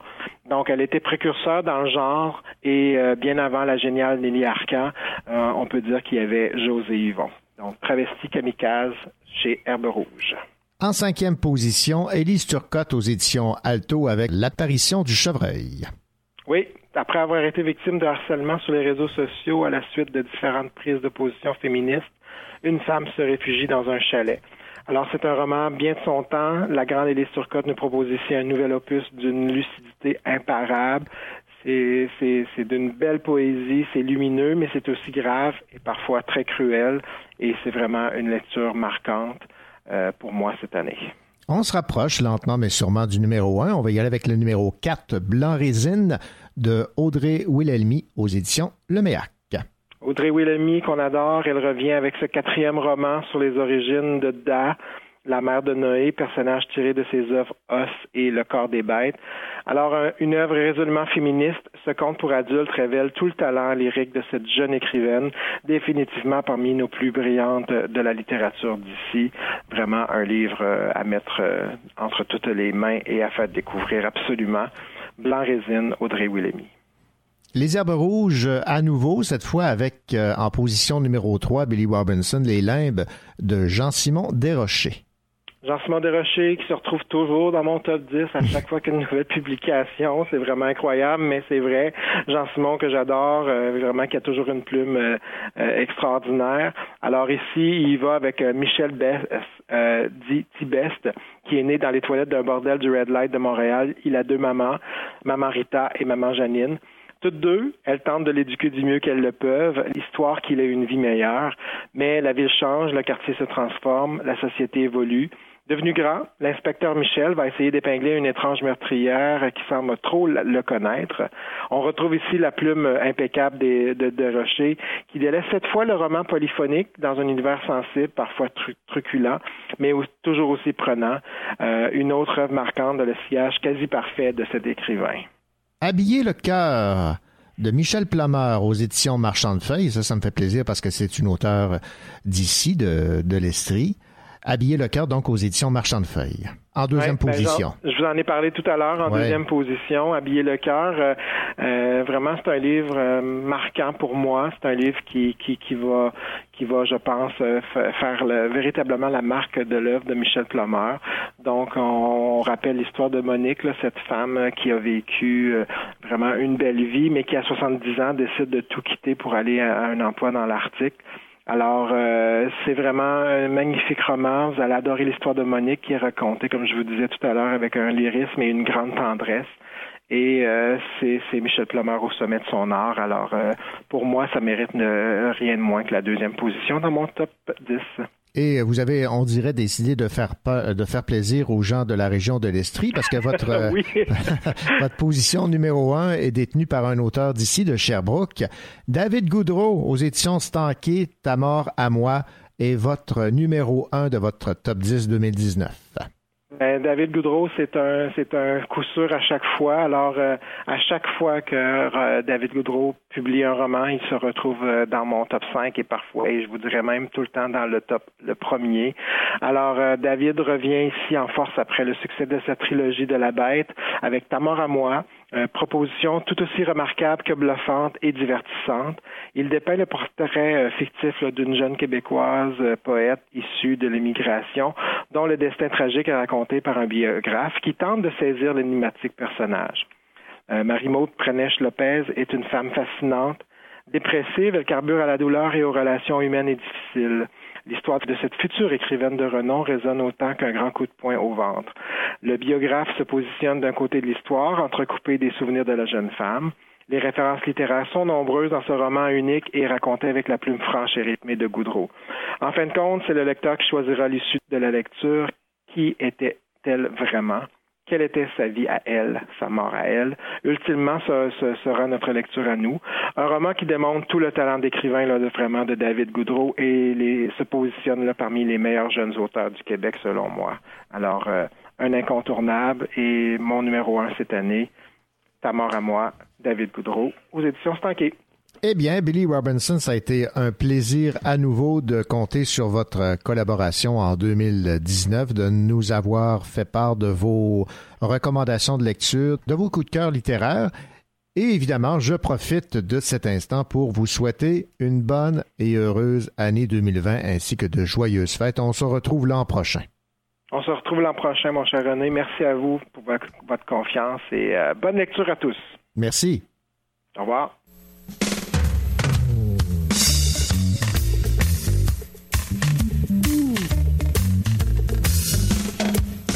Ça faisait pourtant un an ou deux que je croyais plus du tout en lui, pas plus que je croyais au bon Dieu d'ailleurs, ou à la semaine des 35 heures. N'empêche que bon, par acquis de conscience, j'ai mis mes Santiago devant la cheminée. Vu qu'on était le 24 décembre, peut-être que le Père Noël se pointerait, hein, va savoir. Alors il est bienvenu, mais manque de bol, dis donc. Avec l'antenne de la télé, il s'est emmêlé les guiboles et s'est vautré dans la cheminée. S'est rétamé la gueule par terre sur ma belle moquette en parpaing.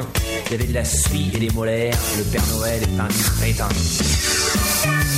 Petit Papa Noël, toi qui es descendu du ciel, retourne-y vite fait bien fait avant que je te colle une droite, avant que je t'allonge une patate, que je te fasse une tête au carré. Lui avais demandé comme cadeau une panoplie d'agents de police, une super boîte de mécano, une carte du parti socialiste. M'a carrément amené pot de balle, avait pas dû recevoir ma lettre. J'avais peut-être pas mis le code postal qui correspond à sa planète.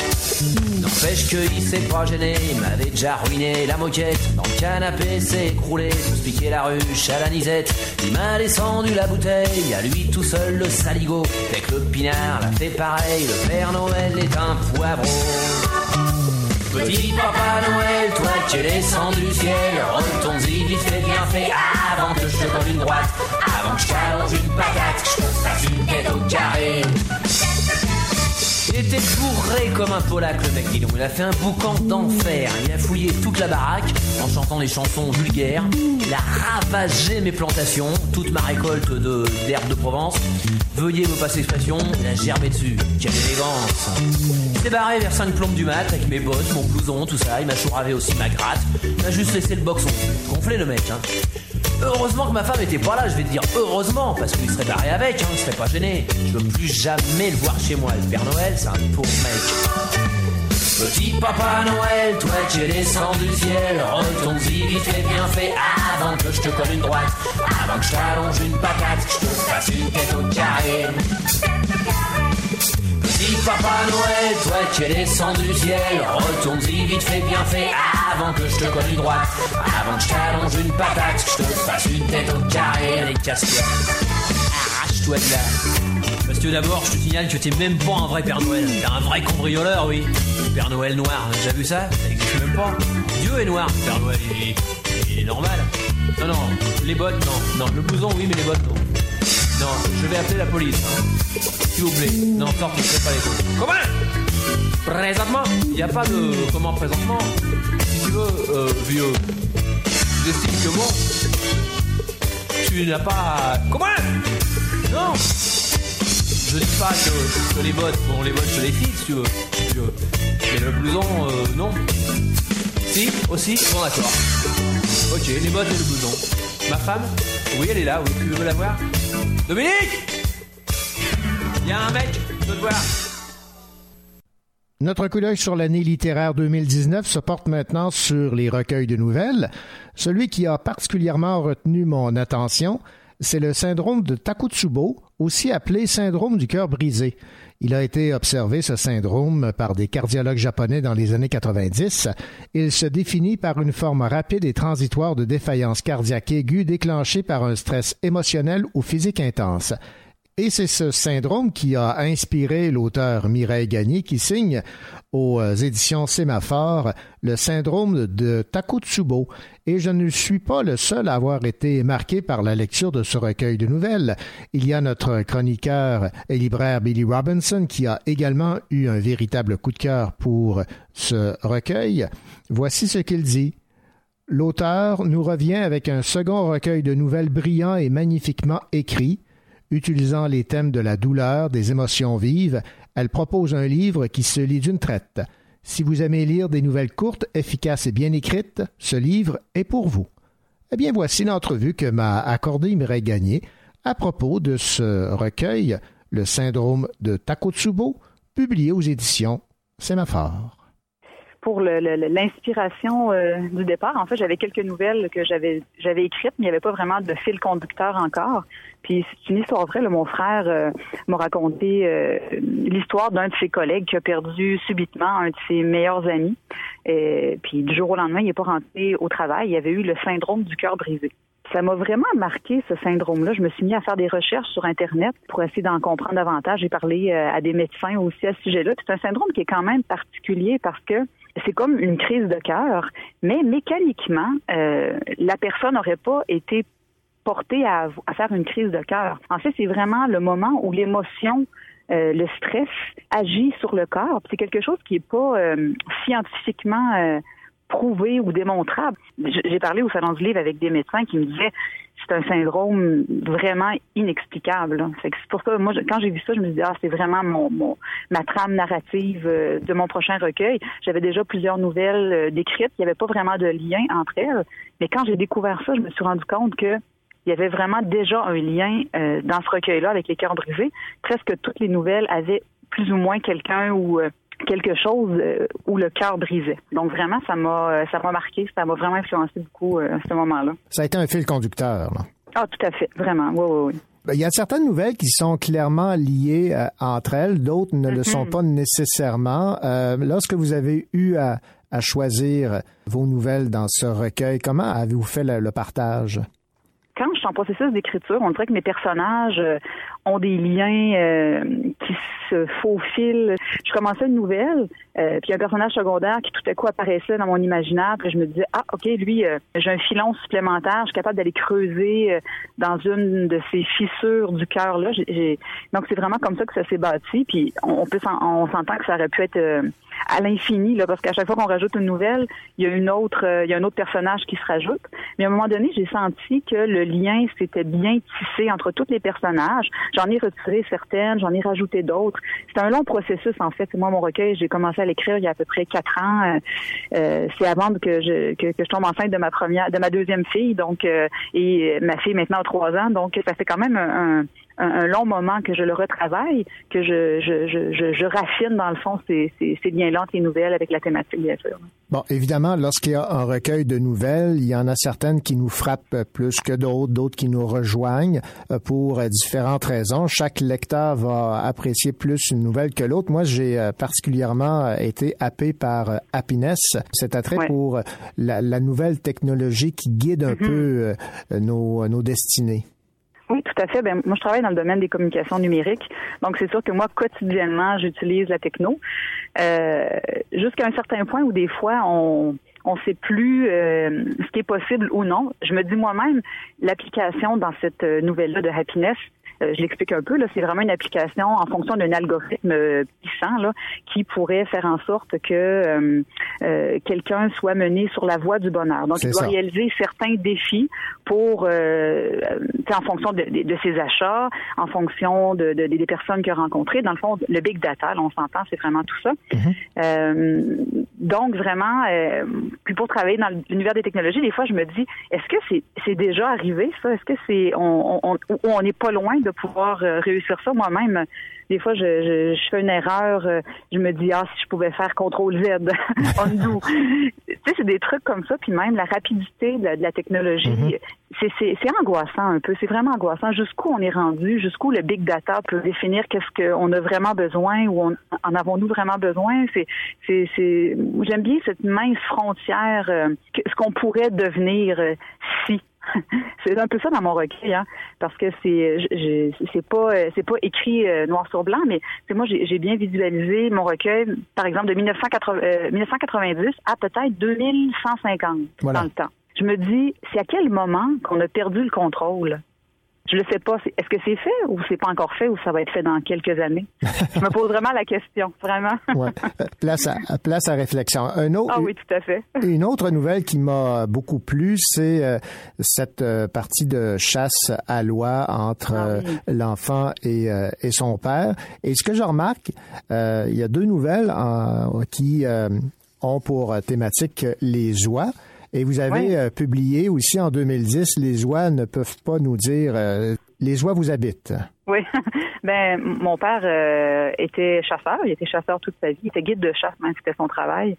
Donc, euh, ce que je raconte dans le, le, le cri n'est pas une parole hermé- hermétique, c'est vrai. En fait, c'est une vraie anecdote euh, dans la fiction. Là, c'est, c'est une- mis à part la fin du monde qui, a- qui, a- qui apparaît. Euh, en, en cours de route de cette nouvelle-là. C'est vrai, c'est ça a été ma première expérience de chasse avec mon père, qui lui voulait donc bien que je tue, je tue ma première oie. Euh, c'est que c'est vrai, euh, oui, effectivement, les oies m'habitent. Je suis née à l'île aux Grues, j'ai grandi quelques années, ensuite on a déménagé à Montmagny, mais mon père a travaillé euh, jusqu'à la fin presque de sa vie à l'île aux oies, à l'île aux Grues comme guide de chasse.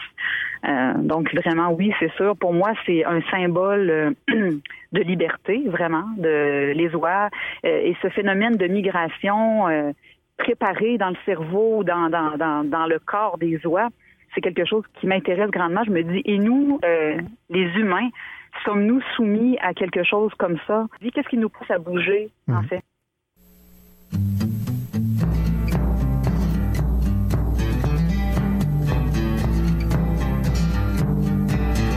J'ai dans la tête un vieux sapin, une crèche en dessous.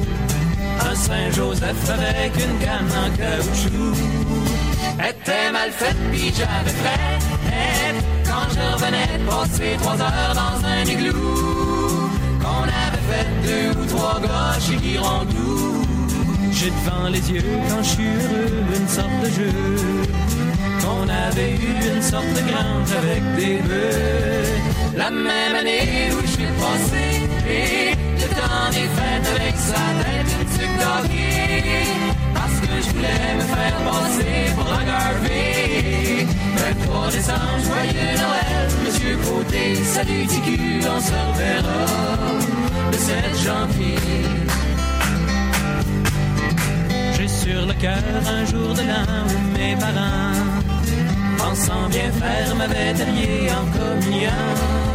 Chez ma grand-mère, c'était mon père qui se déguisait en Père Noël pour faire croire que les gâteaux, ça venait pas tout de Dupuis frère. 23 décembre, joyeux Noël, Monsieur Côté, salut TQ, on se reverra le 7 janvier. Ça me des fois d'aller la voir puis d'y parler. Fais des étoiles, je peux-tu avoir un autre hockey? J'ai perdu le mien au sang des l'ai échangé contre des photos où on voit rien. Une fille de qui se cache les fesses avec les mains. 23 décembre, joyeux Noël, Monsieur Côté, salut TQ, on se reverra le 7 janvier. 23 décembre, joyeux Noël, Monsieur Côté, salut TQ, on se reverra le 7 janvier. Cette édition spéciale du Cochocho du temps des fêtes tire à sa fin et évidemment, comme annoncé, je ne pouvais vous laisser sans vous faire part de mes choix de cadeaux de Noël comme livre à offrir aux êtres aimés avec Chienne de Marie-Pierre Lafontaine, Roux clair naturel, Fanny Demeul, Je ne suis pas fou, André Marois, Anna et l'enfant vieillard, Francine Ruel, et bien évidemment Ta mort à moi de David Goudreau. Un livre passé peut-être sous le radar qui m'a beaucoup plu, Vers Saint-Gétorix de Renaud Corbeil aux éditions Sénaphore. En matière de bande dessinée, je vous en recommande deux principalement, Contact de Mélanie Leclerc et évidemment Paul à la maison de Michel Rabagliati. En ce qui a trait au recueil de nouvelles, je vous suggère fortement d'acheter Chronique humilitaire aux éditions de l'Interligne de ce soldat d'origine chabouquoise, Jean-François Lemoine. Et ceux et celles qui s'intéressent à l'histoire, un fait méconnu qui est mis à jour grâce à Pierre Sanson et le roman Le Mammouth publié aux éditions Héliotrope. Évidemment, vous avez entendu les recommandations de cadeaux de nos euh, chroniqueurs Billy Robinson, Richard Mignot, André-Jacques Louis Gosselin et Caroline Tellier. Alors, vous avez maintenant une bonne idée des livres à offrir en cadeau pour cette fin d'année 2019. Je vous souhaite de très joyeuses fêtes, une bonne et heureuse année 2020. Tâchez de profiter du temps que vous aurez pendant la période des fêtes pour lire, découvrir des auteurs et on se retrouve évidemment en 2020 pour la continuité de cette émission littéraire. Ici René Cochot, joyeuses fêtes.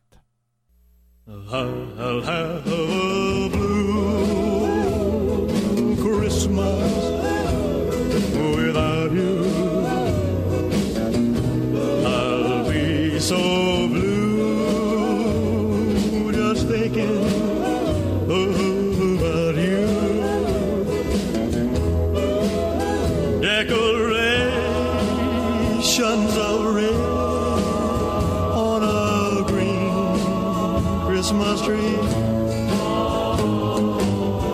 won't be the same, dear,